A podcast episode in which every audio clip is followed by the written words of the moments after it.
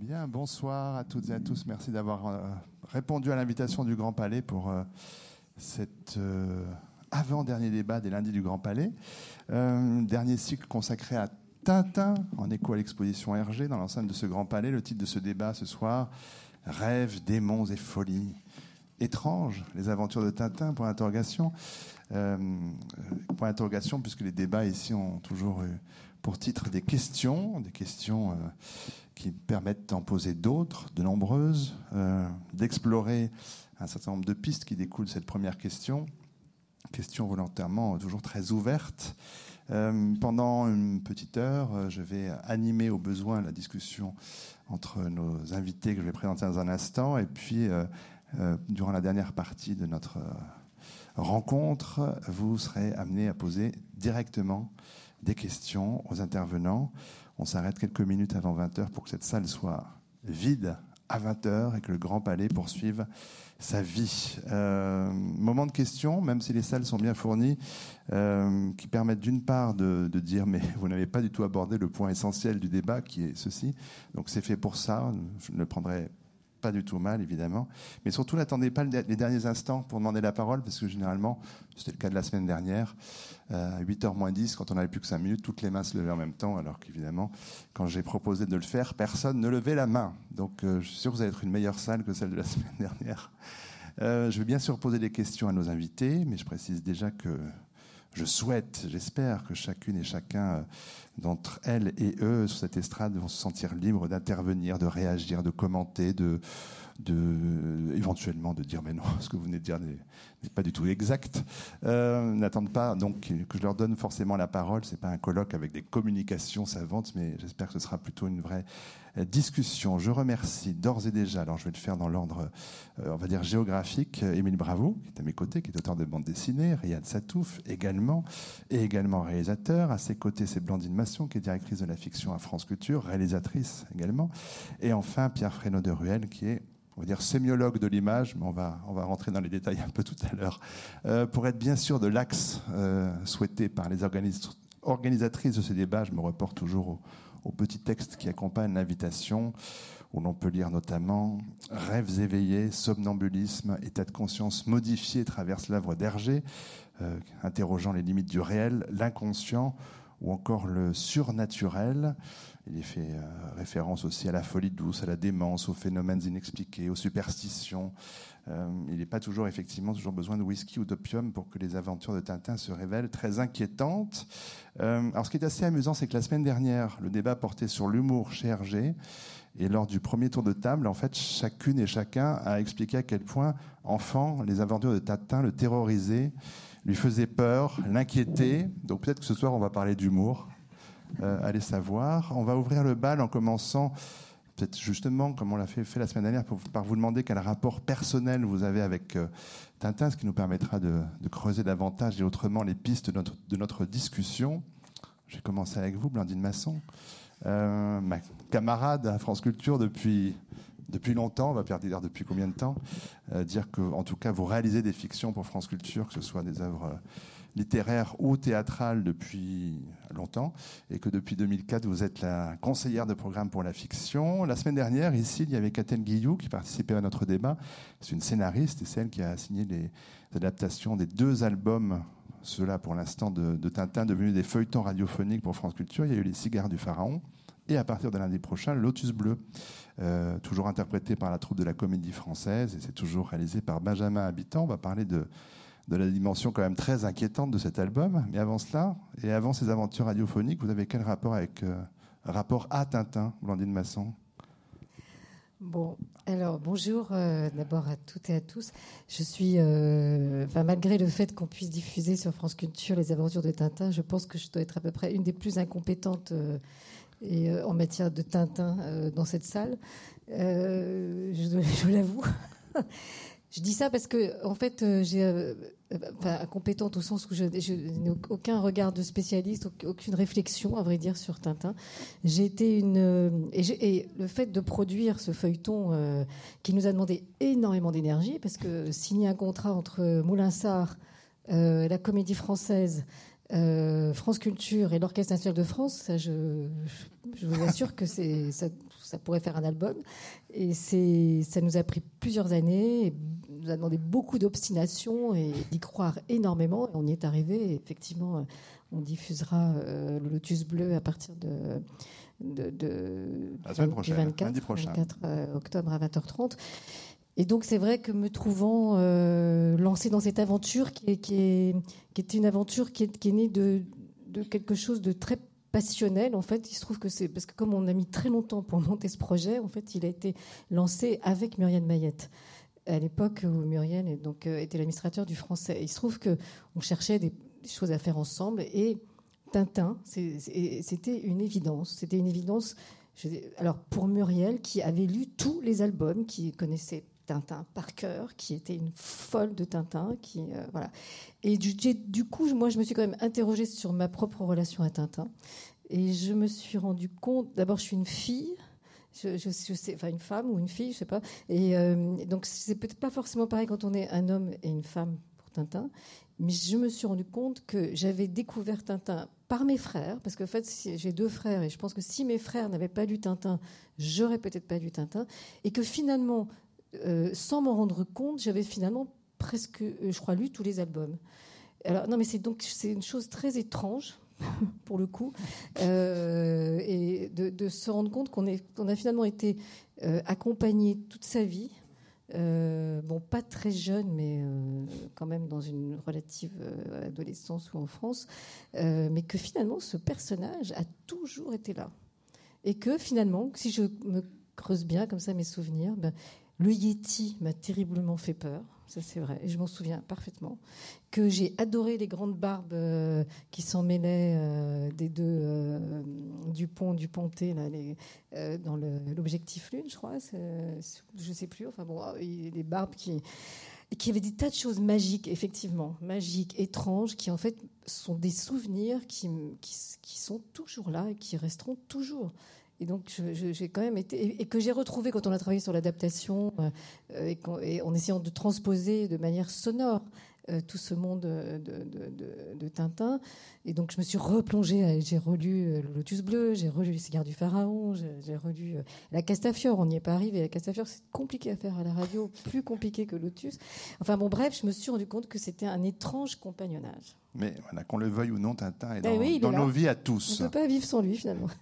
Émile Bravo, auteur de bande dessinée, euh, c'est avec les épatantes aventures de Jules que, le grand public, on va dire, vous a découvert, même s'il y a eu bien sûr d'autres travaux précédemment. Par la suite, on peut citer notamment les Boucles d'or et les sept ours nains. Ma maman est en Amérique, elle a rencontré Buffalo Bill, le jardin d'Émile Bravo. Les ours nains, on les retrouve dans de nombreux albums euh, depuis, dans la collection la, bande des petits. Euh, on va aujourd'hui parler de Tintin, mais c'est un, autre héros iconique euh, que vous avez ausculté, travaillé beaucoup, c'est Spirou, avec le journal d'un ingénu, une aventure de Spirou et Fantasio par Émile Bravo. C'était par ailleurs Grand Prix RTL de la bande dessinée 2008. mais du coup, quelle place occupe Tintin dans votre panthéon? Bonsoir à tous. Ah, ça marche pas. Ah bah, il paraît que si vous n'avez pas appuyé en dessous, ah. ça devrait marcher. Ah, ben voilà. J'ai pas, pas appuyé en dessous. Bon. Je pensais qu'il fallait appuyer en dessous. Bon, on va, on va voir ça. Ah. Allez-y, allez-y, pendant ce temps. Donc bonsoir. Euh, oui, alors la question, oui, donc Tintin.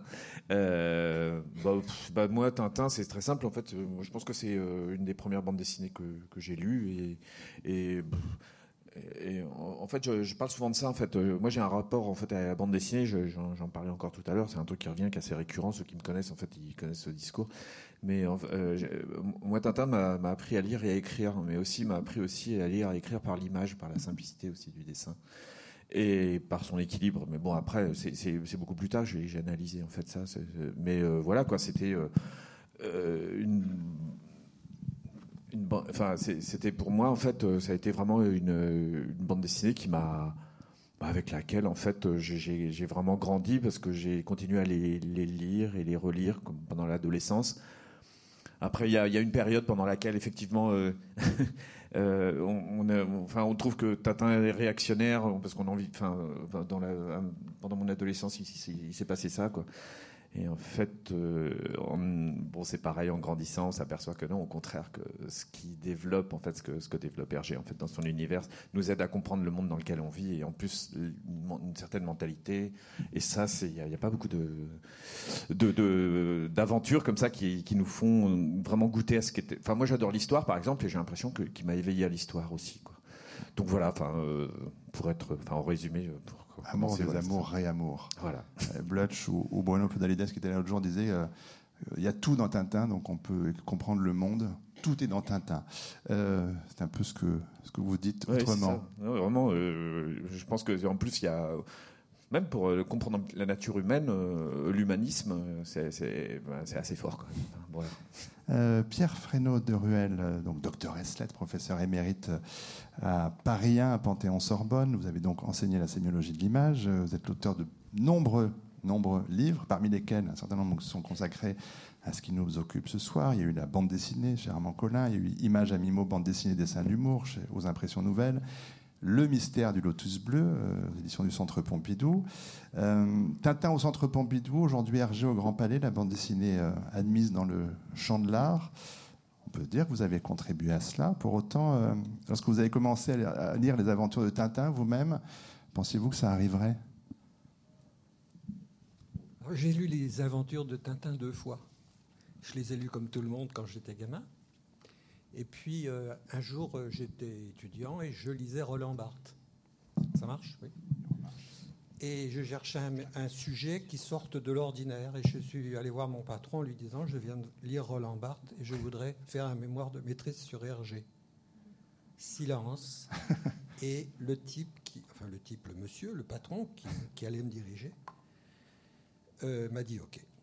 J'ai donc fait un mémoire de maîtrise, entre guillemets sémiologique, sur Hergé et je me suis jamais arrêté. J'ai travaillé sur mille choses, mais je suis toujours revenu à Hergé. Et le dernier livre que j'ai écrit, qui n'est pas sorti encore, est consacré au rêve chez Hergé. Ah, bah, écoutez, on aura de quoi faire avec vous dans un instant, mais pour dire qu'entre le moment où vous proposez ce sujet, on vous regarde avec les yeux un peu écarquillés, et aujourd'hui, euh, du temps a passé, et qu'aujourd'hui, c'est un objet d'étude à part entière, un objet possible pour un, critique d'art, ce que vous êtes euh, également J'ai toujours pensé qu'Hergé était un grand artiste, mais toujours. Et on m'a toujours pris pour un âne. Et, bon, il a fallu que je prouve le mouvement en marchant, et finalement j'y suis arrivé. J'ai dû le payer cher quand même. Je peux vous dire que travailler sur RRG dans une université, c'est pas vraiment très bien vu. Vous avez dû vous sentir seul longtemps Longtemps, oui. Et d'autant, j'avais une autre tâche, je n'étais pas agrégé non agrégé plus des Vous cherchez quand même. Oui, je l'ai cherché, oui. Mais j'y suis arrivé. J'y suis arrivé et j'ai trouvé beaucoup de choses et j'en trouve encore. J'ai 73 ans et je trouve encore des choses. Par exemple, j'ai trouvé il y a quelques jours, enfin, je me suis posé la question de savoir. Je me suis posé la question, pardon, je bafouille, devant le lotus bleu, pourquoi cette image, tout d'un coup, m'inquiétait. Tintin rentre chez Mitsui Rato qui vend des, vêtements. Et cette image, je ne sais pas pourquoi, elle me, glace un peu. Et je m'aperçois qu'il y a dans la vitrine des mannequins, des femmes. D'ailleurs, très peu de femmes dessinées euh, élégamment. Alors, il y a des femmes qui exposent des robes. Tintin rentre, sans voir évidemment les, les dames et les robes. Et les dames en question, elles sont de la même fixité que le Chinois fou, ou qui va le devenir en tout cas, qui l'attend sur le trottoir, le fils de M. Wang, et il a la même immobilité que les dames dans la vitrine. Et j'ai compris ça il y a quelques jours. Le danger était déjà là. Le danger dans ces mannequins. évidemment, oui, il était déjà là. Oui. Riyad Satouf, pour finir ce premier tour de table, euh, rapide résumé aussi. Euh, l'école pivot, l'école des gobelins, euh, les premiers première série Petit Verglas chez Delcourt avec Eric Orbéran, et puis chez Bréal Jeunesse, Le Manuel du Puceau, Ma Circoncision, puis Les Aventures de, Jérémie, puis dans Charlie Hebdo, le feuilleton, en feuilleton La vie secrète des jeunes réunis bien sûr en volume chez l'association, et puis un premier film, Les Beaux Gosses, un deuxième, Jacques au Royaume des filles, Et puis la série de l'Arabe du futur, dont le troisième tome vient de paraître, au cas où ça aura échappé à quelqu'un. les cahiers d'Esther aussi, entre-temps. On attend le prochain volume, mais en attendant, on va dans. Alors, je sais plus, c'est l'Obs, l'Observateur, Nouvelle Obs. Ça s'appelle l'Obs maintenant ou l'Observateur C'est l'Obs. C'est l'Obs, hein, oui. Ça change de nom tous les six mois. J'ai un peu de mal à m'y retrouver. Je sais que c'est là que je trouve les cahiers d'Esther, donc tout va bien. Euh, donc j'ai fait très vite, hein, mais pour aller pour parler de Tintin avec vous, euh, pour paraphraser Jacques Chancel et Tintin dans tout ça. Riyad Satouf. Bonsoir. Alors bah, eh bien moi c'est j'ai un peu la même euh, histoire aussi que Émile, c'est-à-dire j'ai appris à lire et à écrire et à dessiner aussi avec Tintin. Euh, j'ai découvert le sens des lettres euh, de la langue française dans Tintin, en fait. Euh, parce que c'est ma mère qui m'a appris à lire le français. Donc, les seuls livres que j'avais en français, c'était Tintin. Donc, c'est vrai que j'ai un rapport très intime avec cette bande dessinée et je l'ai. J'ai toujours adoré cette, cette, série, moi que j'ai lu dans la dernière version, en fait, c'est-à-dire la version la plus la plus commune, qui d'ailleurs est en vente au musée, mais il n'y a pas. Et, en fait, j'ai lu cette version pendant des années, des années, des années. Ensuite, comme Émile, euh, pareil, j'ai détesté à l'adolescence parce que je pensais que ce serait une preuve de maturité que de haïr euh, Hergé et son univers euh, un peu masculin, etc. Et je pense qu'il y a des, en effet des choses sans doute à critiquer, mais je, voilà. ensuite, je l'ai évidemment redécouvert. Et je l'ai aimé encore plus quand j'ai découvert les versions précédentes des albums et le fait qu'il ait redessiné de nombreuses fois ces albums et qui, à chaque fois que je retourne dans le passé, et je trouve que c'est euh, évident dans cette exposition du Grand Palais, je trouve que les dessins sont de plus en plus forts, plus on retourne aux origines de Tintin. Et les personnages sont de plus en plus expressifs et de plus en plus. Euh, et quand j'ai découvert les, albums, notamment par exemple le Lotus Bleu dans ses premières versions, dans les éditions en facsimilé, je trouvais ça, euh, par exemple, Milou est beaucoup plus intéressant que dans les dernières. Il, a une expression sévère tout le temps. Il a toujours l'impression qu'il veut se bagarrer. c'est des choses qui ont complètement disparu dans les albums que j'ai connus, mais que j'aime toujours euh, énormément. Mais c'est vrai que voilà, il y a eu plusieurs étapes euh, d'amour pour, pour cette œuvre. il faut effectivement rappeler que Hergé a sans cesse retravaillé aussi ses albums, remanié. Il y a même quelques Quelques dialogues qui ont changé, j'en citerai un tout à l'heure du Lotus Bleu, parce qu'il n'est pas tout à fait anecdotique. Il y a les colorisations, euh, bien sûr, mais alors ce soir, quand même, le thème, euh, c'est euh, étrange, les aventures de Tintin. il y a plusieurs pistes de possibles étudier. Alors, il y a un hors série, Le Point Historia. Je n'ai pas d'action là-dedans, mais en tout cas, c'est précieux parce qu'il il liste absolument toutes les toutes les possibilités. Donc le rêve, ça on va en parler, la voyance, l'hypnose, la, radiesthésie, le paranormal, la télépathie, les extraterrestres, les superstitions, les sectes, le spirituel, qui est mis là-dedans dans l'étrange, mais bon, on verra. Euh, la folie, ce qui est un énoncé finalement assez vertigineux, mais il y, a bien, il y a bien pourtant tout cela dans les aventures de Tintin. Euh, dès le quatrième album, Les cigares du pharaon, 1934, donc il y a ce fakir euh, qui a de drôles de pouvoirs hypnotiques, et puis ça continue donc dans sa suite, le lotus bleu avec euh, le Radaïja, ce poison qui rend fou, on va en parler. Dans l'histoire l'histoire l'étoile mystérieuse, ce météorite qui devient une île où, tout ce qui vit dessus devient gigantesque, les sept boules de cristal et, la suite, le temple du soleil. Donc là, il y a une malédiction. Ensuite, objectif lune, on a marché sur la lune. On est 15 ans avant Neil Armstrong.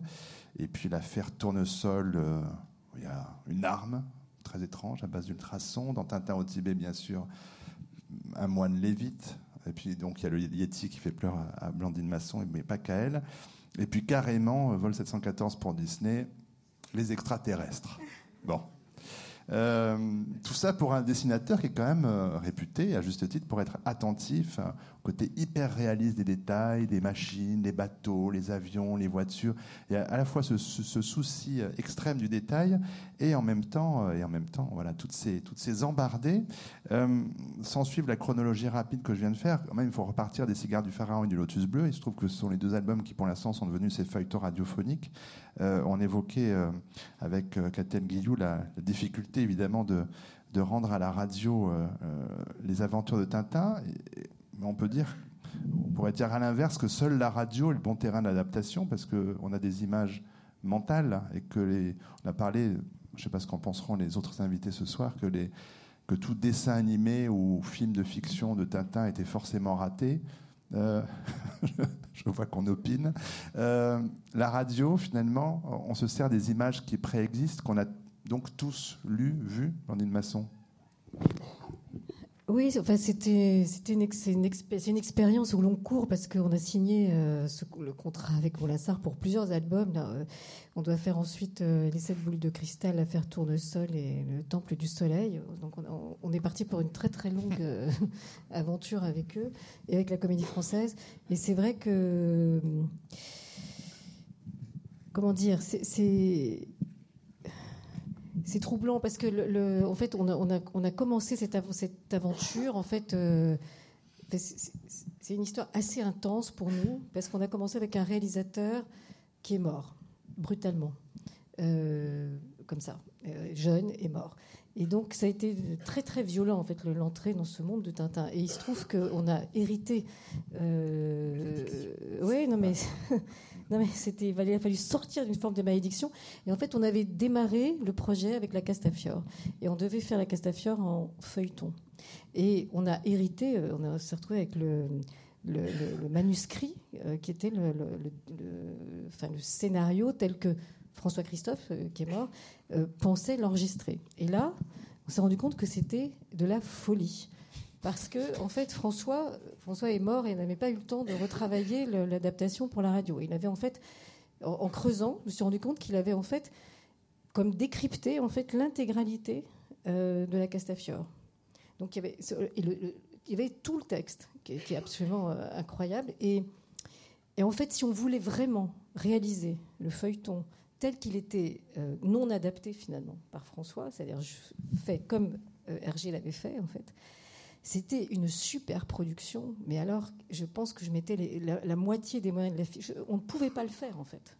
C'était tellement compliqué, toutes les séquences avec la télévision, euh, dans la maison de Moulinsart. c'est tellement complexe en fait qu'on ne pouvait pas le réaliser. Ou alors je, je, je, je fichais en l'air la moitié de la, la production et je faisais que ça quoi en fait. Et donc on s'est dit mais comment faire en fait? Il faut, il faut, donc en fait il faut adapter. Et c'est là que les, problèmes ont commencé, en fait. Donc, on, coup, fait, ce qu'on a dit, c'est on arrête avec la Castafiore. Donc, on a sorti la Castafiore du projet. On est reparti, en fait, avec euh, un nouveau réalisateur, un nouveau scénariste, donc Catel, et on a attaqué avec les cigares du pharaon. Et là, on est, on est reparti sur une autre. Euh, et donc, c'est vrai que comment. Euh, je dirais que. C'est vrai que. En fait, l'avantage de la radio, et franchement, ceux qui, ceux qui s'y collent, en fait, ceux qui, ceux qui réalisent et ceux qui adaptent sont, sont vraiment des, des, fanatiques et qui ont vraiment une, une vision. Enfin, le, réalisateur Benjamin Habitant, qui, réalise en ce moment le, feuilleton, lui, il voit Tintin comme un personnage, mais noir. Enfin, c'est son obsession. il est noir, il est sombre, il est mélancolique. Enfin bon, voilà, bon, pas trop quand même. Mais bon, mais on s'aperçoit qu'il a, enfin, il a vraiment une vision comme ça de ce personnage euh, qu'à travers sa vision, il y a les choix des acteurs, il y a des voix, et donc en fait, on a donné, on a donné des voix finalement. on a, il fallait, il trouver la voix de Tintin, et très étrangement, il a beaucoup hésité entre une voix de, jeune fille, en fait, de jeune comédienne. Euh, ou de jeune homme en fait. Il est, pendant très longtemps, il a, il a oscillé. Ça a failli être Suliane Brahim. Euh. Finalement, c'est Noam Morgenstern qui a une voix très particulière. Euh, et puis il a fallu trouver euh, euh, Milou. Il a fallu trouver Milou. Et d'ailleurs, je vous signale que celui qui joue Milou est, celui qui joue en ce moment Roméo dans Roméo et Juliette. Donc il est très fier parce qu'il est Roméo et, Milou. Mais bon, c'est vrai qu'il y a cette, chose de, de, restituer par les voix, et puis tout le monde sonore, tout le bruitage, euh, tout, tout, tout, ce qui, tout ce qu'ils ont reconstitué, la musique très importante que nous on l'a fait avec l'Orchestre symphonique de France, mais euh, c'est en fait c'est un bonheur.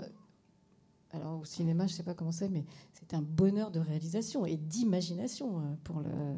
Pour, pour, la, pour, des gens qui font la radio, en fait. L'enjeu est élevé, mais alors, pour revenir à ces, à ces albums, Cigare du Pharaon, Lotus Bleu, Pierre Frénon du Ruel, je disais tout à l'heure, vous avez consacré un livre euh, au Lotus Bleu, les mystères du Lotus Bleu. Qu'est-ce qu'il a de particulier selon vous cet euh, album? Qu'est-ce qu'il marque dans les aventures de Tintin?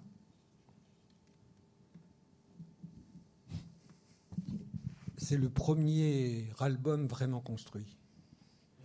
Euh, les cigares du pharaon, c'est mal foutu. Ah oui, c'est super compliqué. hein. C'est mal foutu, mais c'est totalement Ouais, mal on a foutu. souffert. hein. Mais euh, oui, oui, mais c'est c'est pas construit. Il y a des très très belles séquences, il y a des très belles choses. Et pour notre sujet ce soir, qui est la folie, l'inquiétude, etc., il y a quelques il y a quelques éléments dans les cigares du pharaon qui sont assez assez intéressants. Euh, et en- avant de répondre sur le bleu, je voulais vous permettez-moi de- d'en pointer un précisément.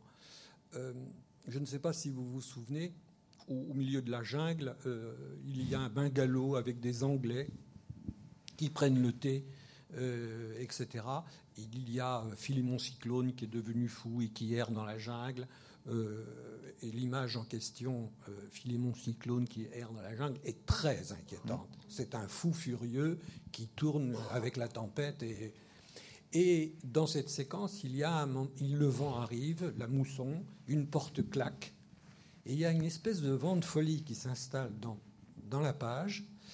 Et euh, ce vent de folie, eh bien, il annonce un autre vent de folie qui aura lieu dans la maison de Bergamote, vous savez, avec le rêve de l'In- de l'Inca. Là aussi, il y a un vent de folie. Et il y a un premier vent de folie à ce moment-là dans les cigares. J'ai trouvé que cette séquence était absolument extraordinaire. Cela dit, c'est très mal foutu. Mais c'est vrai que l'exemple euh, auquel je faisais référence tout à l'heure, je, je reviens sur le Lotus Oui, Bleu, c'était dans les cigares du Pharaon. Effectivement, dans la première version, euh, Philémon Cyclone, qui veut donc, à un moment donné, assassiner Tintin, est diagnostiqué fou à vie par le docteur Lawson. Et dans la version couleur de 55, le dialogue a changé. Lawson laisse entendre que Cyclone pourrait peut-être guérir, mais qu'il faut l'emmener tout de suite à l'asile. Euh, voilà un, un curieux changement quand même. Moins de noirceur pour le coup de la part d'Hergé, une volonté de Oui. laisser une chance au personnage, d'être moins inquiétant? Oui, moi je crois, que- enfin, il me semble, je n'ai pas la réponse. Cela dit, euh, il me semble que les premiers Tintins, jusqu'à la Lune par exemple, ou un peu avant, sont, ont des séquences extraordinairement inquiétantes parfois. Cela dit, dans, dans Vol 714, euh, dans Au fond du volcan, euh, la lave qui arrive dans les souterrains, c'est très très angoissant. Mais il me semble que euh, Hergé n'a pas peur de faire peur euh, au début de son œuvre, et puis peu à peu il va se calmer, sauf exception, parce qu'il y a toujours des exceptions. Et je crois que les, dans le Lotus, on a vraiment, bien construit donc, on a vraiment une, une histoire euh, avec des rebondissements angoissants. hein. En latin, vous savez, on dit per- vers la félicité par des voies étroites, ad augusta per angusta, et pour atteindre le paradis, il faut souffrir. Eh bien, dans, dans le Lotus bleu, il y a des, des passages où l'angoisse, l'angusta, est très forte, mais c'est tellement bien structuré. Et puis, il y a une telle connaissance du contexte géopolitique, euh, documentaire, etc. Ah, Enfin, c'est tout- vraiment le premier grand bien, euh, album très bien construit. Mais il y a toute cette dimension initiatique, géopolitique. On pourrait dire, si on tire un petit peu, Oui, Satouf, que géopolitique, euh, l'arabe du futur, finalement, c'est assez proche du lotus bleu. Comment raconter le monde, l'évolution dans un monde à travers un, un personnage et son propre parcours? Mais le Lotus Bleu, je- c'est d'ailleurs presque le seul album de Tintin qui est engagé politiquement.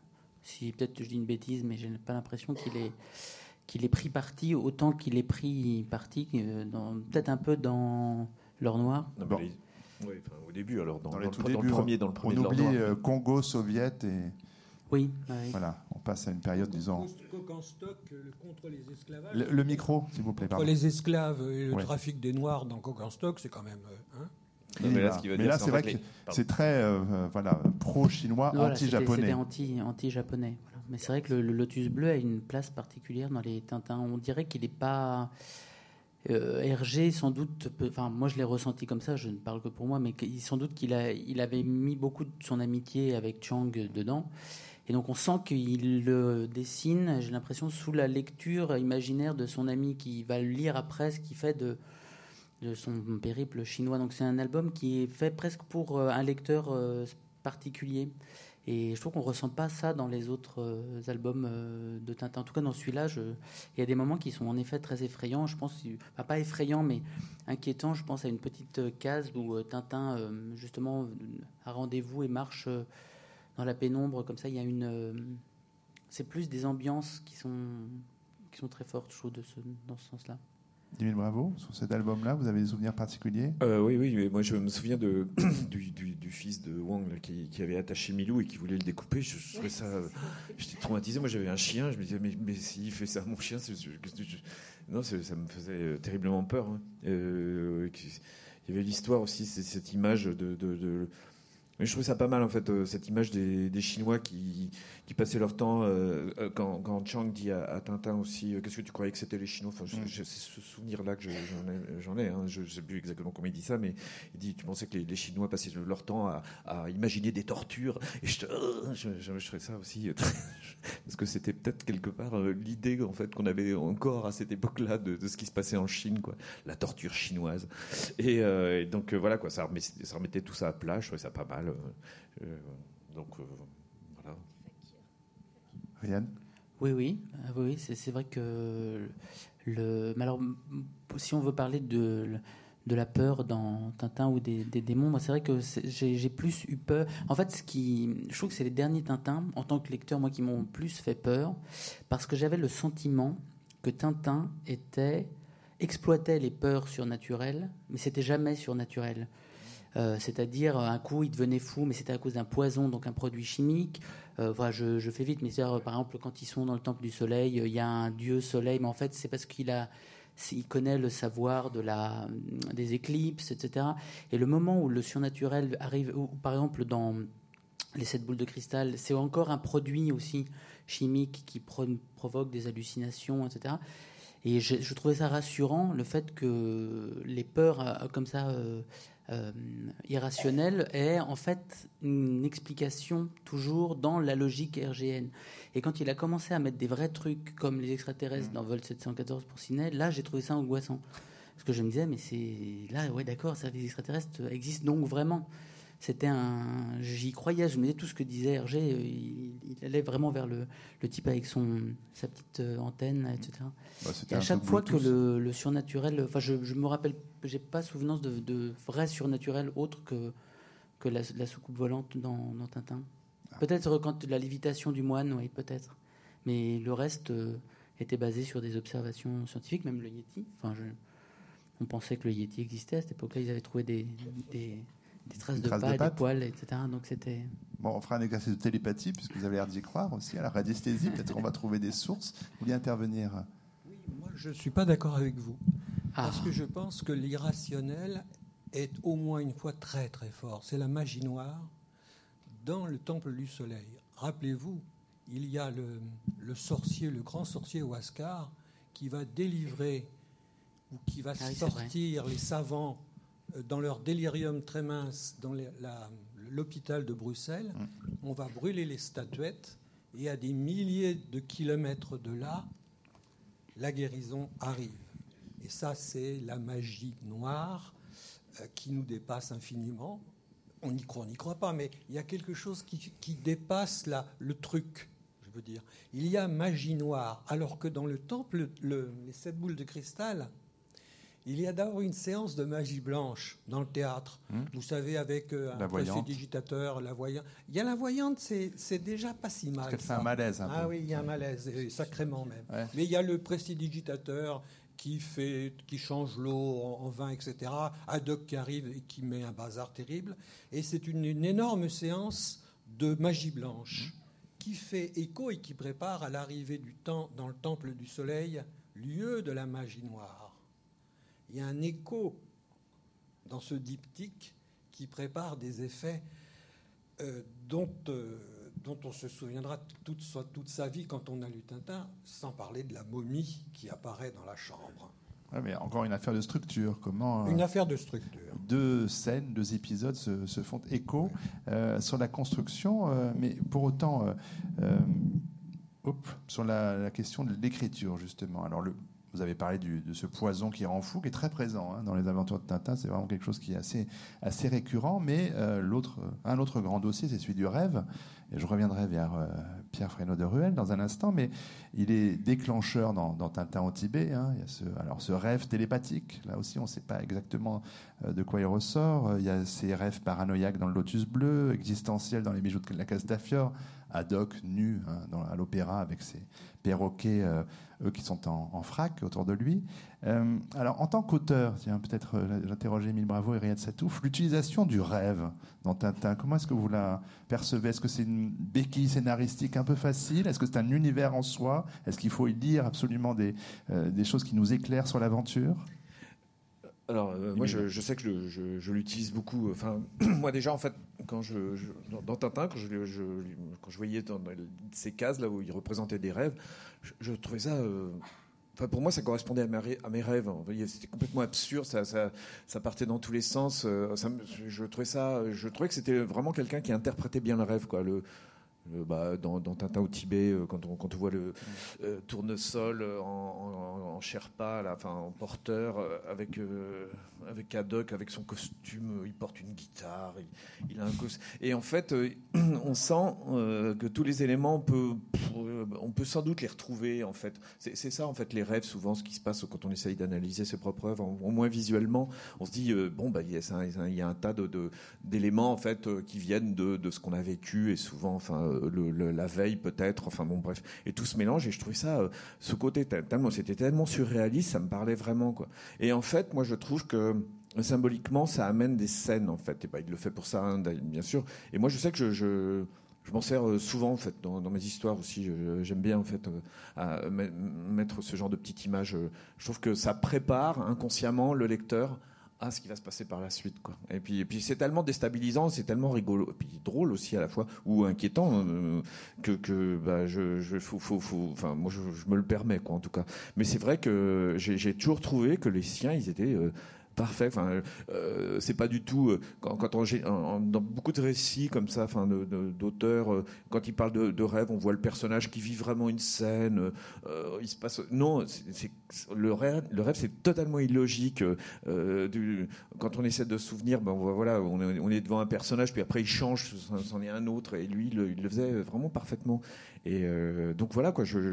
Et, c'est pas du tout gratuit. Hein, c'est vraiment, c'est inquiétant, ça peut être drôle, mais, euh, mais euh, ça prépare en fait euh, ce qui, ce qui va nous raconter quoi, par la suite. C'est comme ça que je le vois en tout cas. Regarde tout sur le rêve. Oui, oui, bah, c'est vrai. J'aimais bien les, les, rêves de Tintin, par, surtout par leur. Enfin, quand j'étais enfant, je trouvais que, comme Tintin, ce qui me plaisait dans le récit, c'était le le, le, côté très cadré du récit, c'est-à-dire je me sentais très en sécurité dans ce, c'est pour ça que je le relisais sans cesse, et le fait qu'apparaissent à certains moments des rêves comme ça où il se permettait de faire des choses avec ces personnages. Euh, bah, le, rêve, je crois que c'est dans le crabe aux pinces d'or qui est très connu où il essaye de déboucher la tête de Tintin. C'était un, c'est comme si lui-même disait mais j'en peux plus de mes, personnages, je vais regarder ce que j'en fais. Enfin, c'est vrai que ce que dit Émile, euh, je m'y retrouve beaucoup, ça ressemble à des rêves d'enfant, beaucoup. Moi, je me rappelle avoir été malade, très souvent avoir eu de la fièvre quand j'étais enfant, et, les rêves comme ça, qui, ce sont, c'est entre le rêve et le cauchemar. C'est pas vraiment un cauchemar, c'est un... Les symboles de la vie, je sais pas, sont poussés à l'extrême. Il y a. Oui, j'aime beaucoup. Et c'est vrai que dans mes bandes dessinées, j'ai parfois utilisé le, le, le rêve. Ouais, c'est un. c'est très difficile de, de, bien retranscrire un, un rêve, par exemple. Mais c'est vrai que ça permet de souffler aussi dans le récit. C'est vraiment ce que tu dis. C'est un monde euh, apporté en fait dans cette structure vraiment euh, apporter un, peu d'évasion comme ça, euh, de la fantaisie. Et, ça, voilà, et je crois que c'est dans le rêve dont tu parlais, ou avec le capitaine Haddock, c'est dans Tintin au Tibet où il lui offre un bouquet de crâne, ou c'est dans dans le temple du soleil. C'est dans le temple du soleil. Et c'est des espèces de moments comme ça, euh, étrangement violents, qui, euh, qui, arrivent comme ça au milieu d'un récit euh, un peu qui semble lissé, et c'est très, très puissant. Mm. L'animation, les souvenirs de, de rêve de Tintin qui vous est effrayé. Je ne sais pas s'il y en a dans les, dans les albums dont on parle plus particulièrement et qui ont fait l'objet d'adaptation pour l'heure. Ben là, dans le Lotus, oui. Ah ben oui, dans le Lotus. On trouve ce que, tout ce que, ce que vous dites, ce qui est, les rêves et l'atmosphère que ça déclenche, l'atmosphère aussi à, à, recréer justement euh, radiophoniquement. Et comment ça se traduit en fait radiophoniquement justement euh, Comment on sait que c'est un rêve Comment il faut, il faut bien décrire hein, comment, comment, vous faites Alors, ça alors bon, j'ai pas j'ai pas entendu euh, tout ce qu'a fait Benjamin là, donc euh, mais je pense que ce, que j'ai entendu, euh, c'est que souvent il s'appuie sur la musique en fait. la musique, on a, on, a, vraiment, on a passé la commande c'est Olivier Davio qui a, écrit la musique. C'est une musique orchestrale, donc on a enregistré avec l'Orchestre national de France, et, et ça joue enfin ça joue un rôle énorme en fait dans cette adaptation. La transcription vraiment parce qu'il y a oui, sonore de oui, comme ça. Après, euh, euh, je, pense que c'est. Enfin, bon, Benjamin en parlerait mieux que, que, moi, mais je pense que c'est. Après, c'est très c'est assez fidèle, en fait. Euh, c'est plutôt fidèle, en fait, comme, adaptation. Moi, ce qui j'ai beaucoup retravaillé avec, avec Benjamin sur, justement, sur l'adaptation. On a, on a, repassé beaucoup de temps pour voir. Pour la, faisabilité aussi technique, radiophonique, en studio. Euh, et c'est vrai que, moi, j'étais fascinée en fait par l'organisation du temps, en fait, surtout, finalement, parce qu'en fait, c'est très, il y a euh, pendant ce temps euh, et demain, le lendemain. Euh, je sais pas, trois jours ont passé. Il, y a, une sorte il y a une organisation du temps, une chronologie. c'est extrêmement bien fait. Moi, j'ai beaucoup poussé Benjamin et Catel à garder euh, parce que dans, Les Cigares du Pharaon, qui était bon, qui est mal foutu, comme vous dites. Euh, je, trouve, que dans la première adaptation, on, on se perdait en fait. Je trouvais qu'on se perdait entre les séquences. Et donc, on a essayé un peu de clarifier. Et, euh, c'est vrai qu'en en, gardant ce, Parce que je me dis, parce qu'en fait, Hergé, il, s'est vraiment préoccupé de ce. ce de, oui, de ce rapport au temps. Quoi. Mm. C'est, vraiment une chose que j'ai trouvée très forte dans cet, cet, album. Donc on a essayé quand même de, le garder, de le suivre. Et, euh, et, ça structure énormément. Enfin, je ne sais pas ce que vous en pensez, euh, vous connaissez mieux que moi, mais c'est, cette structure par le, par le trois jours, deux jours, mm. le lendemain. Euh, voilà, c'est. Et avec l'éruption du rêve qui, met à mal aussi cette mécanique, justement, qui permet justement ces, échappées dont, vous parliez aussi tous les deux avant. Euh, vous avez évoqué ce livre écrit mais pas encore publié, euh, consacré au rêve. On, en a, on peut en avoir un avant-goût. Qu'est-ce qui fait que vous consacrez ce livre à cette thématique-là particulièrement? Il y, a sept, il y a sept rêves. Sept deux de Haddock, à la, euh, Haddock Tintin au Tibet, et puis les bijoux de la Castafiore. Entre parenthèses, il fallait pas commencer par les, les bijoux de la Castafiore, c'est inadaptable. inadaptable. puisque c'est un, album au deuxième degré, avec une histoire sexuelle euh, ah très compliquée. C'était une folie d'ailleurs, on s'est arrêté. Bah, nous avons été arrêtés par la vie ou la mort. Je ne sais Non, mais franchement, c'était une folie totale. Ah mais pour euh, revenir à votre sujet, le rêve. Alors, encore une fois, pardon, je ne suis pas d'accord avec vous. C'est vrai que c'est très structuré, très carré, puis tout d'un coup, le rêve, c'est une échappée dans l'ailleurs, mais c'est une échappée qui est pour moi passionnante parce qu'elle est très, très angoissante. Je m'explique. Euh, Freud disait du, rêve, c'est l'inquiétante étrangeté. On pourrait traduire ça aussi par secret de familiarité. C'est-à-dire qu'un rêve, chez Hergé, on l'a toujours déjà fait. On le, on le retrouve, on retrouve quelque chose qu'on a déjà vu, même si on l'a jamais vu. Je, veux, je, veux, je prends un exemple. Euh, dans Tintin dans le désert, je suis en train de chercher son nom. Euh, le crabe aux pinces d'or. ils sont perdus dans le désert, ils, ils ont soif. Le crabe aux pinces d'or. J'ai un trou de mémoire, merci. merci. Donc le, crabe aux pinces d'or, il erre dans le, le désert, et puis tout d'un coup une séquence, trois, trois images, trois images, Haddock avec un canotier qui est au bord de la mer, puis euh, Tintin prisonnier d'une bouteille, la tête des passants, et puis le, le tire-bouchon de Haddock qui descend, qui descend. C'est un viol c'est très exactement un viol. On a, c'est la pénétration. Euh, il, ne va pas y couper. Ça s'appelle un dépuceleur dans, en, argot, un, machin comme ça. C'est un viol. Que ce soit passé d'ailleurs dans la presse catholique m'amuse totalement parce que ce, rêve est vraiment effrayant. Et, et, finalement, Hergé a raison de le mettre parce qu'il faut apprendre à avoir peur. Je pense que c'est ça aussi l'éducation.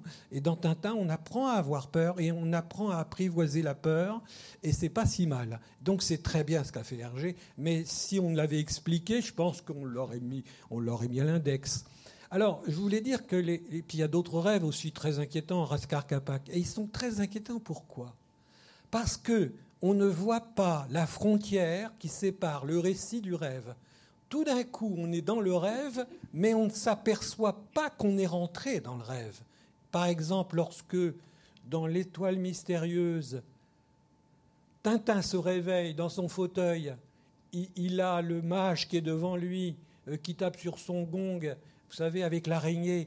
Euh, euh, c'est effrayant, mais on, on ne savait pas que le rêve avait démarré on s'aperçoit rétrospectivement que c'est un rêve puisque Tintin se réveille. Et il me semble que la peur du rêve, c'est-à-dire la jouissance de la peur, parce que c'est jouissif d'avoir peur dans une histoire comme Tintin, puisque euh, c'est vrai qu'on va ensuite être rassuré, et, on sait qu'on va être rassuré. Donc il est très intéressant d'avoir peur, et c'est jouissif d'avoir peur. Et euh, c'est une affaire de frontières. On ne sait pas que le rêve a commencé. Et je pense que ça, c'est vraiment une, force extraordinaire chez Hergé. Alors, il n'y a pas qu'Hergé qui, fait qui structure ses rêves comme ça. Mais lui, alors vraiment, il le fait bien. Et quand l'incap pénètre dans la chambre de Tintin, dans les sept boules de cristal, on comprend. Alors, c'est impossible, on l'accepte. C'est accepter l'impossible, c'est le fantastique. Mmh. C'est ça exactement le fantastique, c'est accepter l'impossible. Et puis on s'aperçoit qu'effectivement c'était un rêve, mais dans une case où on a vu pointer l'inca sortant de, du carré noir. Le carré noir, on a pensé que c'était la nuit, c'était la fenêtre ouverte sur la nuit. En fait, c'était euh, le carré, le carré de la peur, d'où tous les fantômes sortent, les revenants, ils reviennent. Ils reviennent par où? Ben, Par une ouverture qu'on pensait ne pas être quelque chose qui donnait sur l'inconscient la mort ou la folie. Et, là, il se passe des choses extraordinaires, moi je trouve. Émile Bravo, je sens que vous avez envie de réagir. Non, non, si, si, mais euh, euh, c'est juste qu'en fait, je, pense que c'est le génie d'Hergé, c'est qu'en fait, tout ça, il l'a fait inconsciemment. Tout ça n'est pas pensé. non, non, non, non, non c'est clair. Quand vous voyez, en fait, les, les, quand il se fait interviewer par Nouma Sadou, les, et que Noumassa lui parle justement de, de Tintin au Tibet, du blanc, de tous les, toute la symbolique, lui, on a l'impression qu'il découvre. Vous avez raison, euh, les auteurs sont par définition sont dépassés par leur propre art. Le viol, par exemple, je pense qu'il n'y a pas pensé. C'est vraiment de l'inconscient. Euh, oui, parce qu'il se serait censuré. Bah oui, bien sûr. Oui, oui. Mais souvent, les artistes sont dépassés par leurs propres mmh. œuvres. Mais c'est ça, oui, ça bien sûr. évident. Ça. Bien sûr, Et c'est vrai, j'ai parlé une fois ou deux avec Hergé, et Peters me disait la même chose. Ah, vous êtes sûr Et alors, on allait voir page 12. Ah oui, maintenant vous me le dites. Mais euh, autre frontière, euh, vous parlez de celle du, rêve et de l'éveil, il y a quand même la, frontière, on l'a un peu évoqué, quand même de la, de la folie à l'état, on va dire, normal, avec beaucoup de guillemets, parce qu'il y a quand même souvent des, il y a quand même des crises de folie. Euh, Haddock en est, en est victime, le professeur Tournesol dans Objectif Lune euh, pique une colère quand même folle. Euh, il y a des personnages comme euh, Philippulus le prophète là, euh, qui annonce les pires catastrophes. Alors Tintin le raisonne en se, en, se, faisant passer pour la voix de Dieu, donc il se calme tout de suite. Mais il y a quand même, on, passe d'un état à un autre, pour le coup, en une case. C'est quand même très, très inquiétant. Riyad Satouf, ces personnages de, voilà, qui, qui peuvent basculer d'un côté ou d'un autre, c'est quand même très, très affolant, très inquiétant. Oui, oui, oui. oui. Mais, alors, en tant qu'enfant, je me souviens, c'était pour ça que j'avais beaucoup, comme tout le monde beaucoup d'affection pour Haddock.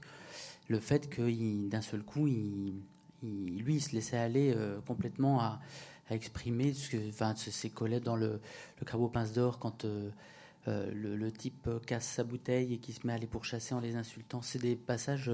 et alors, je ne me souviens pas de, Tintin se, mettant ultra méga en colère de, de, la sorte. Mais alors, je sais pas, je l'ai je l'ai oublié. Mais Tintin me semblait être quelqu'un de plus. Mais ad hoc, oui, c'est ces changements brutaux de. Il y avait un truc en fait. Ah. Une malédiction. Il y en a un autre micro. Euh, Vous en avez deux comme ça. Euh, C'est la malédiction Il y avait un truc, par, par contre, c'est ce qui, effectivement, Haddock, les colères de Haddock, je, je crois qu'on les, on les comprenait bien en fait quand on était enfant. Par contre, celle de, de Trifon Tournesol, on comprend pas Ah très oui. bien cette hystérie en fait qui part et puis ultra violent. C'était très très violent parce que en fait, Had- Haddock, euh, est-ce qu'il est violent en fait? Il, il crie. euh, Ah, il tape pas, il, euh, il tape, tape pas. personne. euh, il tape un moment qui tape euh, Haddock, je crois qu'il Il tape se fait personne. souvent mal à lui-même plutôt. Oui, plutôt, oui. On le voit. Il tombe il beaucoup. Voilà, mais je crois qu'on le voit jamais frapper quelqu'un. Alors Ah. une fessée. Oui, mais euh, c'est une fessée. C'est différent. C'est pas le coup de poing violent. Il n'y a pas la violence de l'adulte. Sur un enfant, ce serait pas mal. non, c'est ça. Non, bah, nous, nous, à cette Tintin époque-là, ça nous paraissait normal. Tintin frappe.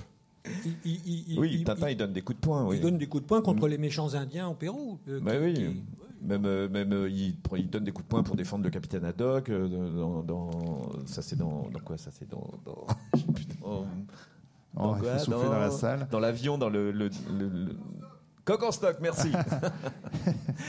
mais euh, est-ce que. et Mais, mais euh, par contre, Trifon Tournesol, il casse la figure à, à Caredas, là. Et, mais il, le- il le- il lui fait mal, quoi. Et, mais, et, et il accro- et même euh, il s'énerve aussi euh, dans, dans Obje- Objectif Lune. Il est ultra violent. Enfin, il accroche, je sais plus. euh, il accroche au porte-manteau. Enfin, il y a vraiment une violence et, et ça, c'était. Moi, je trouvais ça hyper inquiétant. Quoi. C'est- Je ne comprenais pas ce type. euh, Qu'est-ce qui lui arrive Donc voilà. Et Le fait qu'il soit, qu'il ait été un champion de savate. Moi, c'était un truc qui m'an- m'angoissait fond. Je me disais, il était tout mince. Et, euh, et en fait, à un moment, il montre justement son mouvement euh, juste avant de se bagarrer, je crois. c'est- et il fait un coup de pied euh, en l'air. Je me disais, mais en fait, est-ce qu'à une époque, euh, Tournesol a été méga musclé? Est-ce que, dans sa jeunesse, qu'est-ce que ça a été? Et en fait, je me rappelle, même assez tard, je me suis renseigné sur ce qu'était la savate. J'avais regardé dans le dictionnaire de mon, de mon, de mon grand-père euh, pour voir, je lui avais demandé, etc. Je me disais, mais la savate, il a été champion de savate. C'est vrai que c'était une source de- d'inquiétude aussi. C'est vrai. Je suis tout à fait d'accord avec toi sur le super violent, en fait. Mais pour répondre aussi à une, euh, une question qu'évoquait Riyad Satouf, on, a- on en a parlé la semaine dernière. C'est vrai qu'au départ, Tintin, il est, c'est lui qui fait les blagues, qui fait les, qui fait les 400 coups, qui est dans les tout premiers albums, et que les, les personnages, euh, tous les personnages, la galaxie de personnages arrivent aussi pour prendre en charge la colère, l'humour. euh, enfin, euh, Hergé invente aussi euh, toute, ces, toute cette euh, galaxie pour. euh, bah, pour avoir plusieurs, euh, plusieurs notes sur son, sur son clavier, et que du coup, euh, effectivement, Tintin a l'air d'être celui qui est impassible, qui est cartésien, qui, qui sait où il va, qui ne perd presque jamais la boule. C'est le, le vecteur euh, d'une lecture, en fait. C'est lui, Ouais. en fait, qui nous sert toujours, qui nous, qui nous- avec, le, avec lequel on suit tous les autres personnages. Quoi. C'est- C'est, c'est un petit, voilà, c'est un petit, un petit vecteur, là, un petit curseur là, qui nous entraîne. qui nous entraîne. Enfin, je le vois comme ça. Et qui, et qui est le plus jeune de tous parce qu'il a toujours 15 ans.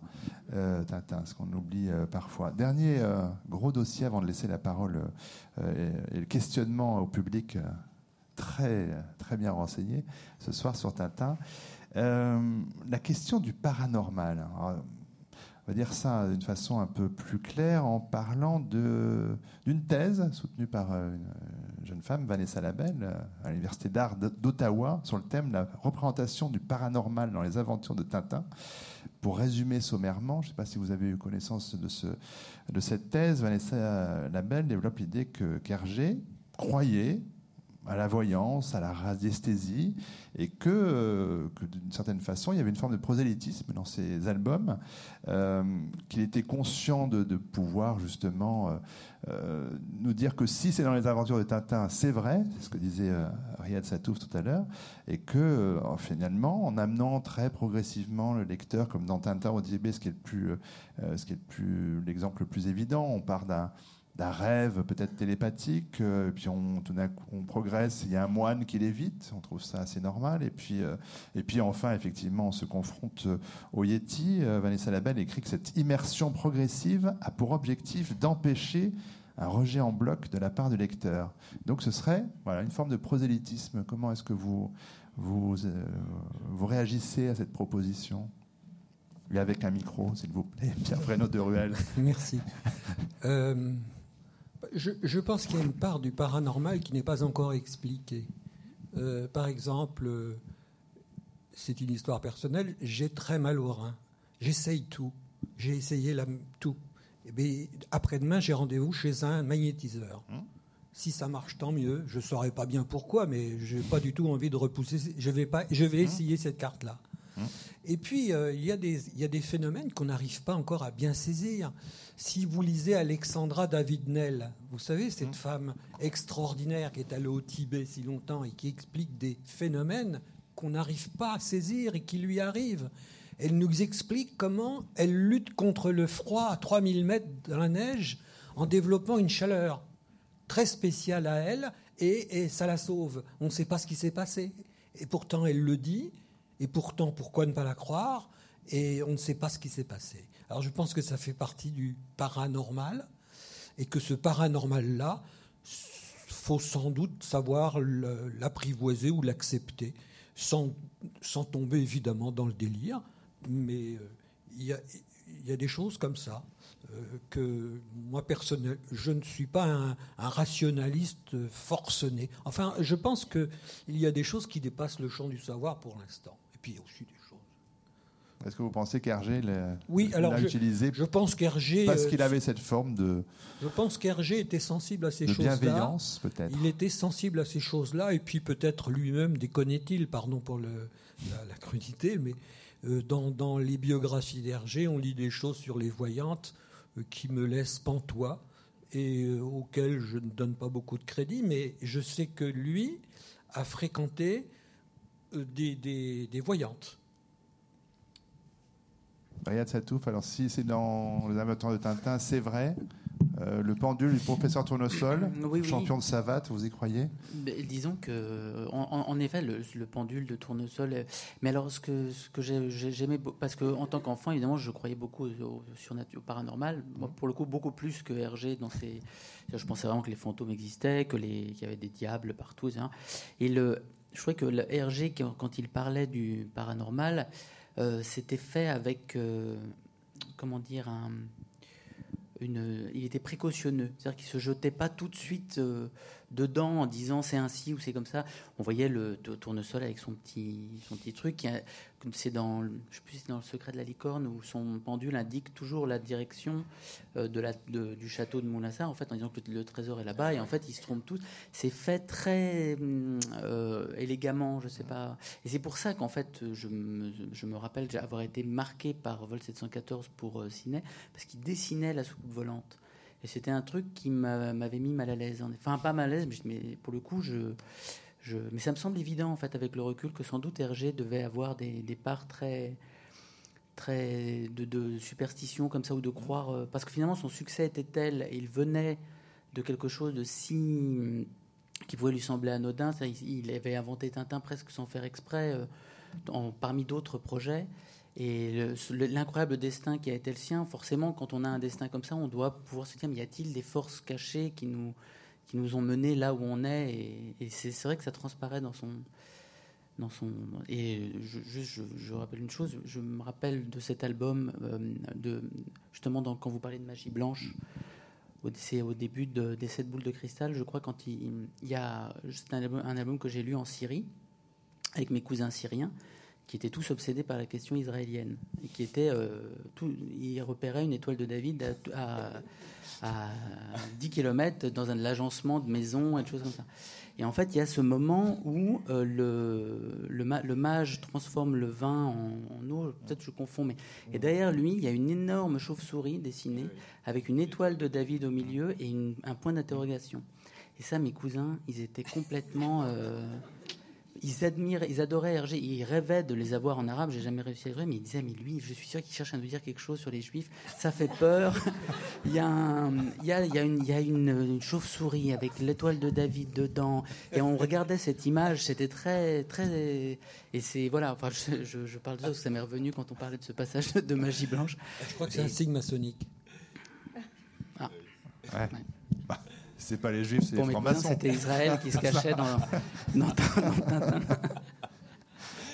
Bon, sur ce, paranormal quand même, à prendre à sérieux ou pas, Emile Bravo? Bah, En tout cas, c'est, moi je suis d'accord avec ce que dit Riyad. Quand on est enfant, euh, ça fait partie de notre univers. Euh, on n'est pas là à savoir si. Euh, c'est, en plus, ce sont les adultes qui nous ont inculqué ça, quoi. toutes ces histoires. Bah, même on va commencer par la religion, par exemple. Euh, bon, euh, quand on voit même euh, dans Tintin, enfin moi je sais que ça me terrorisait là, le, quand, quand on voit l'ange et le démon, que ce soit Milou en, en démon ou, ou le capitaine Haddock en démon, ça me faisait vraiment peur. Mais enfin bon, c'est vrai que c'était les adultes qui nous parlaient de ça, donc ça nous paraissait logique finalement que tout, tout ça soit développé dans l'univers de Tintin et que et les magies, et la magie et, et le paranormal, enfin tout ça c'est c'est l'univers de l'enfance, quoi. Donc, euh, non, euh, je comprends pas en fait. euh, Ce qu'elle, veut dire en fait. Ce qu'elle veut dire, ce- c'est que c'est à charge, en RG fait, Non, non, hein. au contraire, que Hergé adhérait tout à fait au fait qu'il y avait sans doute des forces qu'on ne connaissait pas et qu'il voulait, par ses albums, voilà, Faire du prosélytisme, en Ouais, fait. faire du Non, prosélytisme. je pense qu'il parle simplement aux enfants, quoi, aussi. quoi. Je pense que c'est tout bête. Là aussi, c'est de l'interprétation, je crois, un petit peu poussée. Je pense pas. euh, je sais pas, quand il parle des extraterrestres, euh, on a envie d'y croire, quoi, bien sûr. C'est vrai Bah oui. Bah, vous- bah, bien sûr. Vous, vous pensez que vous êtes seul dans l'univers? Je suis obligé de dire que cette salle que Émile a vu des extraterrestres un jour. C'est un de mes seuls copains qui a assisté à un phénomène paranormal.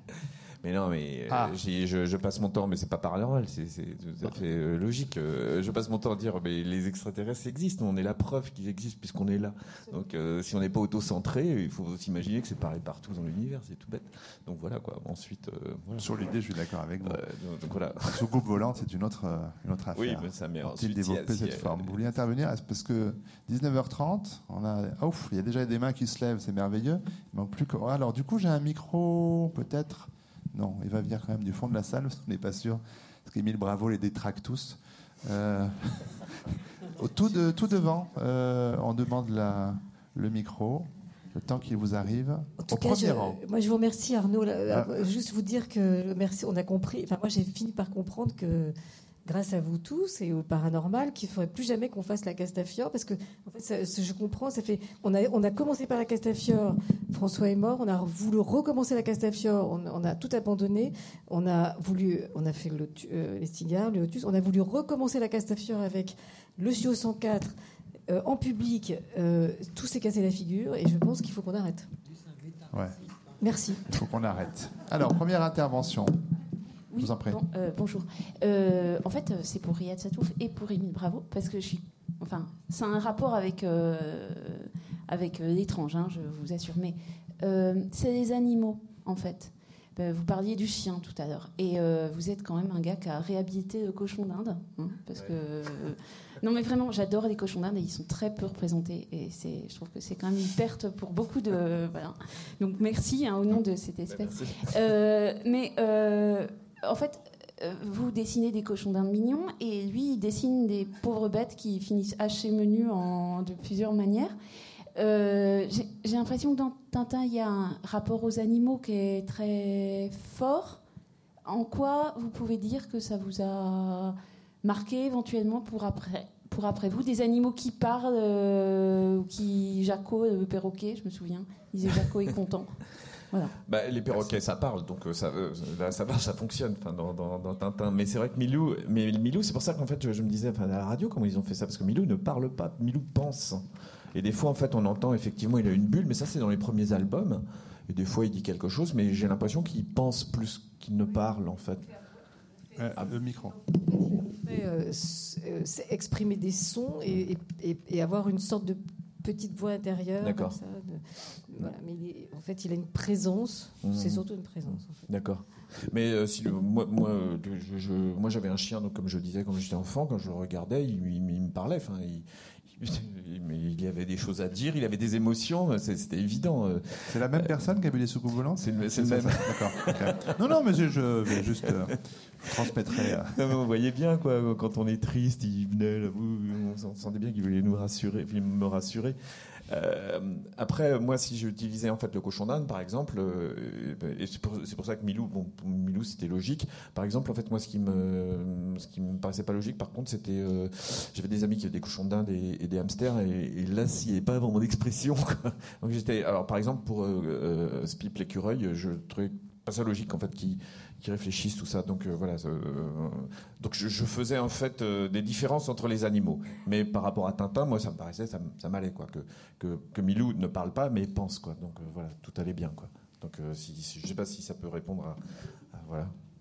Riyad Oui, bah, en fait, le, c'est- vrai que le, comment dire, le- les, animaux dans Tintin, euh, moi, enfant, je les trouvais tous un peu effrayants. Et Milou aussi, euh, euh, ils étaient chargés, il me semblait chargés de pulsions.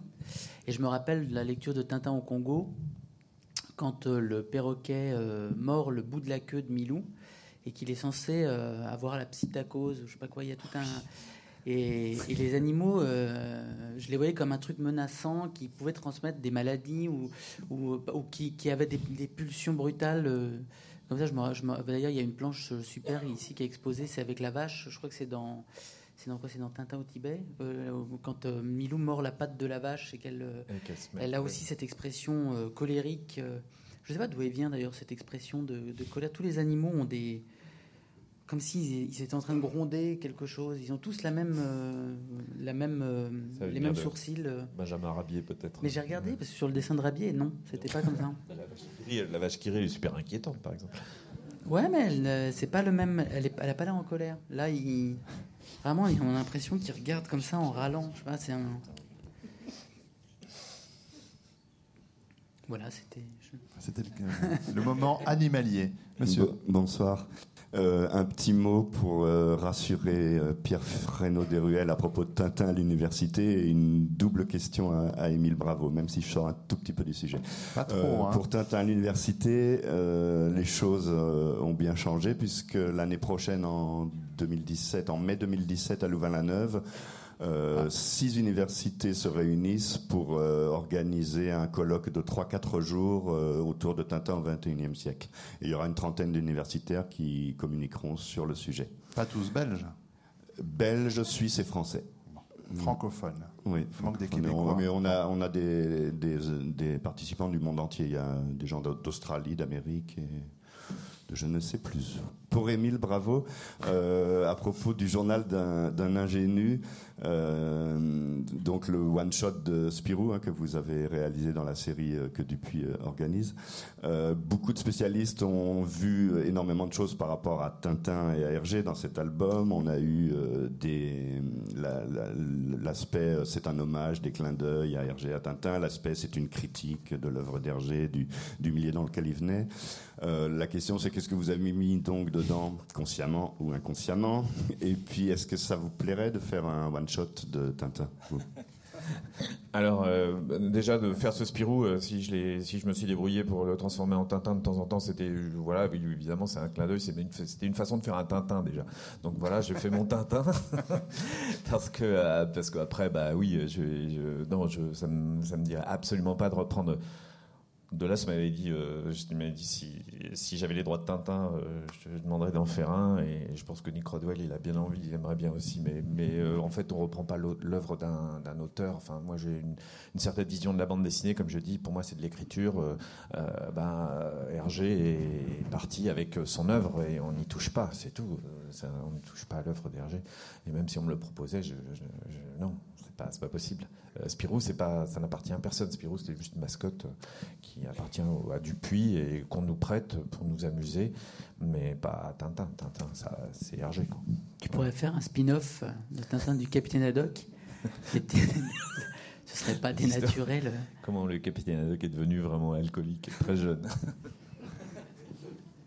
Non ce que vous avez mis concernant Hergé dans votre Spirou Parce que c'était la, ré- la réponse était un peu courte, mais Ben non, ben, il y, a- beaucoup de références à Hergé, notamment euh, à Tintin, euh, notamment. Parce que finalement c'est quoi? Ben, euh, C'est un petit gars, il, est, il est blond roux, il a un, animal de compagnie qui pense comme lui. Euh, moi, dans, dans mon journal d'un ingénu, ben, il, a, su- il, a, su- il a suffi qu'il mette une chemise jaune et un pantalon de golf, ben, ça y est, c'était c'était devenu Tintin. Enfin, tout bêtement, euh, euh, voilà quoi. Mais euh, c'est- c'est c'était c'est le clin d'œil quoi. Après après je sais plus ce que j'ai mis dedans qui mais euh, je, je, je- je- je peux- de toute façon il faut pas je peux pas y toucher donc euh, voilà. Donc, euh, autre question, monsieur. Bonsoir. Euh, vous avez parlé de rêve, vous avez parlé d'inconscient, et j'aimerais savoir pourquoi la relation euh, sexuelle est toujours voilée en Tintin. Et pourquoi Tintin est jamais vraiment amoureux, pourquoi il n'était jamais vraiment sexuel implicitement, euh, explicitement?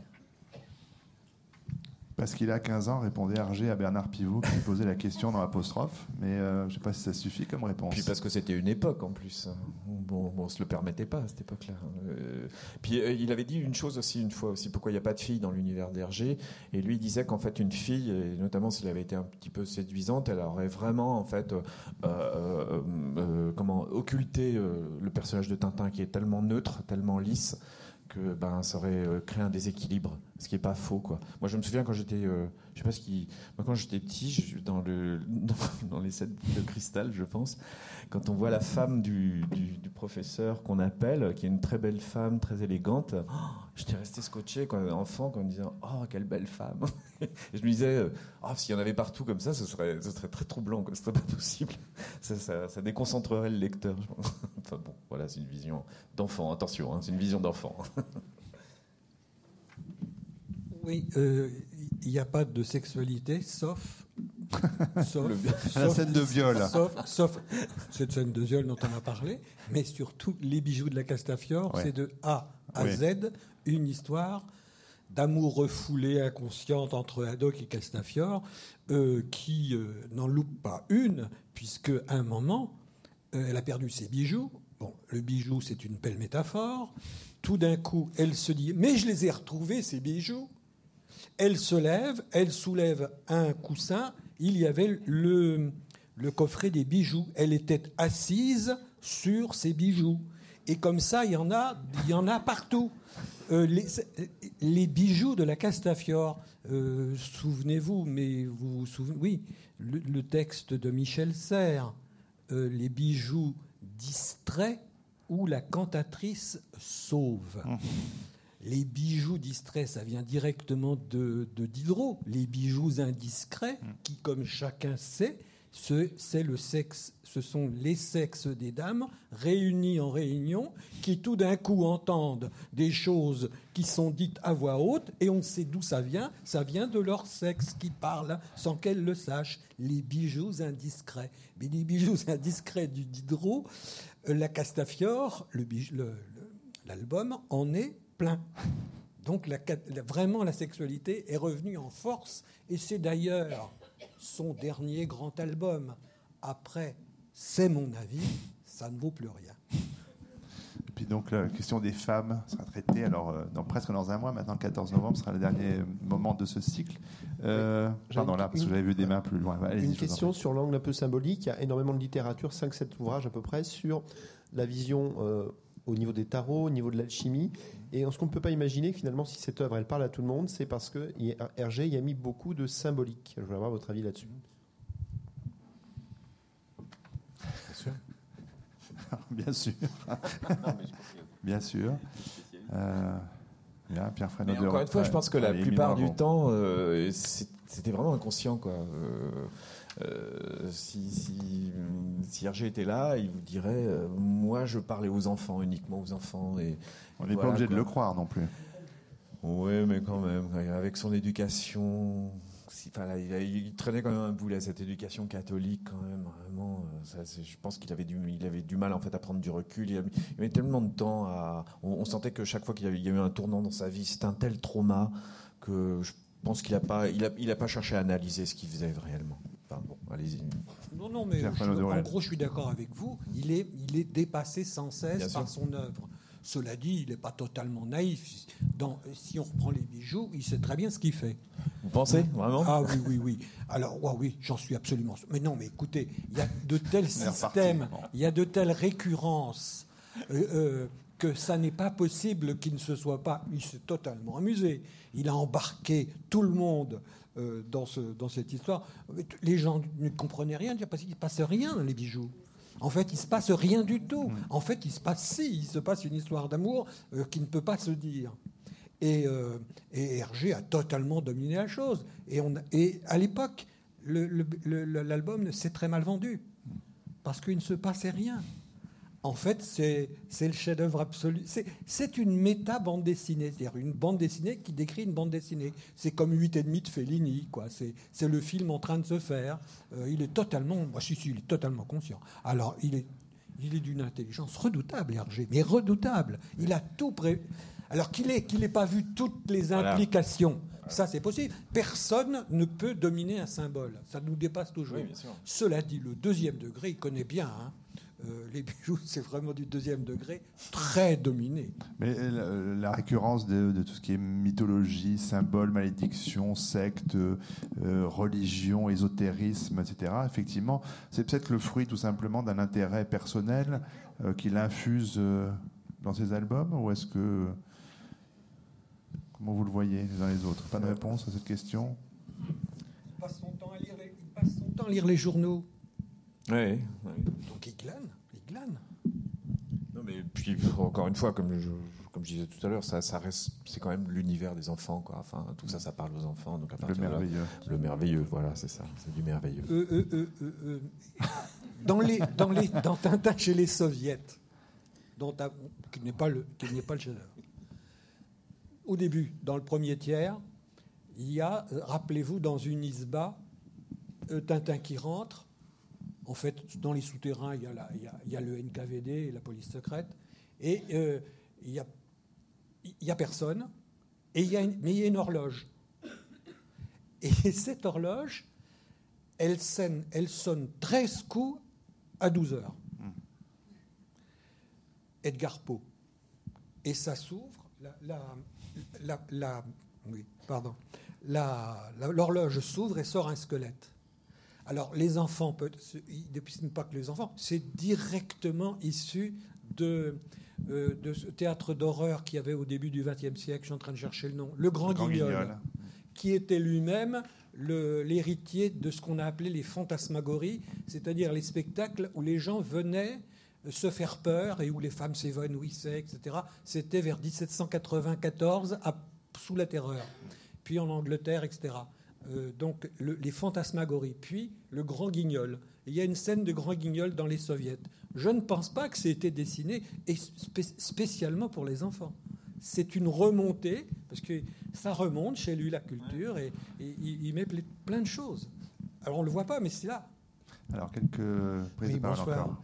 Euh, simplement, je voulais, euh, je voulais parler d'une case qui se trouve dans l'étoile mystérieuse. Euh, quand la première fois que je l'ai vue, ça m'a toujours interloqué. C'est sur trois cases, je crois, où quand le capitaine Haddock re- rencontre le capitaine Chester, qui est un vieux copain à lui, avec lequel il a, il a bourlingué, et d'un seul coup, ils se mettent à éructer des, des, des- des- des- pas des phrases, mais des, des borbories. Et j'ai jamais compris pourquoi. Ça, parce que ça, ça c'est pas le domaine du rêve, mais c'est le domaine d'un- relationnel qui est entre eux. Mais c'est très très bizarre et j'ai toujours eu du mal à le comprendre et j'ai pas, j'ai pas C'est d'explication. très connu. C'est que- très connu. C'est c'est des trucs que se font les marins. Ils racontent des.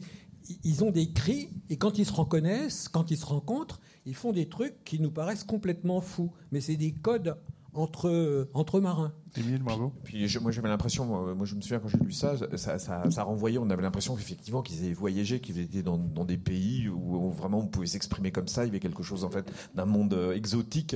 Et là on se dit bah oui c'est logique, c'est des marins, ils vont, ils, se- ils se sont peut-être connus je sais pas où, euh, en Papouasie ou je sais pas où, et c'est c'est là où ils ont trouvé ces coutumes quoi. Il y avait quelque chose de qui faisait toujours partie du rêve quoi. Et puis ça- ça- il y avait un tel, un tel décalage entre, parce que je crois que c'est en Islande que ça se passe. Et puis euh, là, là, ce côté un peu, on je sais pas où, mais ça sort des, on a l'impression que ça sort des tropiques, quoi.